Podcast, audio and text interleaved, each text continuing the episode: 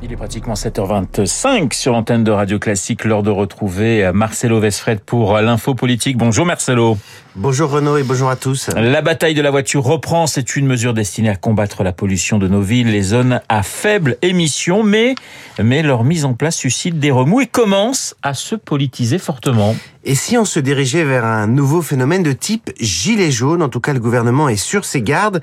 Déjà les oppositions s'engouffrent dans la brèche. Le Rassemblement national a inscrit dans sa niche parlementaire du 12 janvier la question de la suppression de ces zones à faible émission, les ZFE. Et les Républicains organisent un débat au Sénat le 10 janvier. Alors de quoi parle-t-on exactement? Ces zones à faible émission, c'est un dispositif adopté l'an dernier qui oblige les agglomérations de plus de 150 000 habitants à mettre en place des restrictions de circulation pour les véhicules les plus polluants. L'objectif, il est louable, c'est de lutter contre les 50 000 morts attribuées chaque année à la pollution atmosphérique. Les grandes villes ont jusqu'à la fin 2024 pour mettre en place ces ZFE. Sur les 45 agglomérations concernées, plusieurs ont déjà pris les devants, souvent pour des raisons d'ailleurs idéologiques, à partir de ce dimanche 1er janvier, Lyon par exemple, les conducteurs de voitures avec une vignette de critère 5 euh, seront verbalisés. Idem à Strasbourg, autre ville dirigée par les écologistes.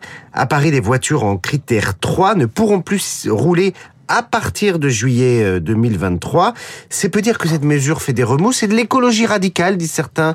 C'est de la discrimination anti-pauvre, disent les autres. Et comment réagit le, le gouvernement, Marcelo? Il considère que c'est aux collectivités locales de faire de la concertation ce sur quoi ces dernières répondent, non, mais c'est vous l'État qui avez imaginé cette législation, donc accompagnez-vous, accompagnez-nous avec des aides. Pour les usagers, notamment les gros rouleurs, cette réglementation va être difficile à suivre car les règles et les calendriers varient comme on vient de le voir selon les villes. Bref, cette mesure qui part d'une bonne intention, rappelons-le, a tout pour devenir une source majeure de mécontentement en 2023. Alors, le gouvernement a augmenté les aides à la conversion et le bonus écologique et surtout, il vient discrètement de pondre, juste avant Noël, un décret qui permet aux métropoles de déroger aux ZFE si elles ont une qualité d'air suffisante ou si elles ont fait des efforts considérables en construisant par exemple des pistes cyclables, en aidant les habitants à changer de véhicule, etc., etc. En réalité, gouvernement recule sans trop l'assumer. Preuve encore une fois, Renault, que la bagnole en France, c'est sacré. L'info politique signée Marcelo Vesfred. Merci Marcelo, je vous dis à demain. Il est dans ce studio et ça tombe bien puisque ce sont les unes de la presse avec euh, Philippe Go. Philippe, la Chine, la Chine pardonnez-moi, à la une de la presse ce matin. La Chine, confrontée à une flambée de l'épidémie de Covid évidemment. La nouvelle menace chinoise, titre les échos. Un autre danger qui vient de Chine également avec le réseau social TikTok qui serait, selon le Parisien aujourd'hui en France, un vrai danger pour le cerveau de nos enfants.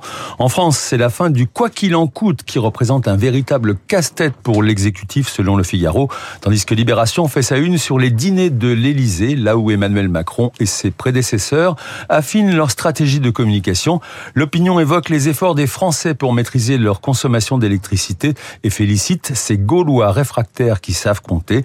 L'équipe titre encore Messi avec une photo de Kylian Mbappé à la une, encore sauveur Kylian Mbappé hier soir du PSG. Petit vainqueur 2 à 1 de Strasbourg. Du côté de Marseille, où l'OM affronte Toulouse ce soir, la Marseillaise voit le Vélodrome prêt à rugir, alors que la Provence parle d'une nouvelle étape pour l'OM dans la conquête du podium. On peut toujours rêver, Renaud. Mais nous, on fait pas que rêver, parce qu'attention, je vous signale que Marcelo et Arthur Berda sont des fans de l'Olympique de Marseille. Donc faites attention à ce que vous dites. La grande revue de presse, ce sera avec Philippe Gau, et qui rendra un hommage appuyé à l'Olympique de Marseille, j'en suis sûr, dans quelques minutes. Il est 7h29 sur notre antenne, tout de suite la météo.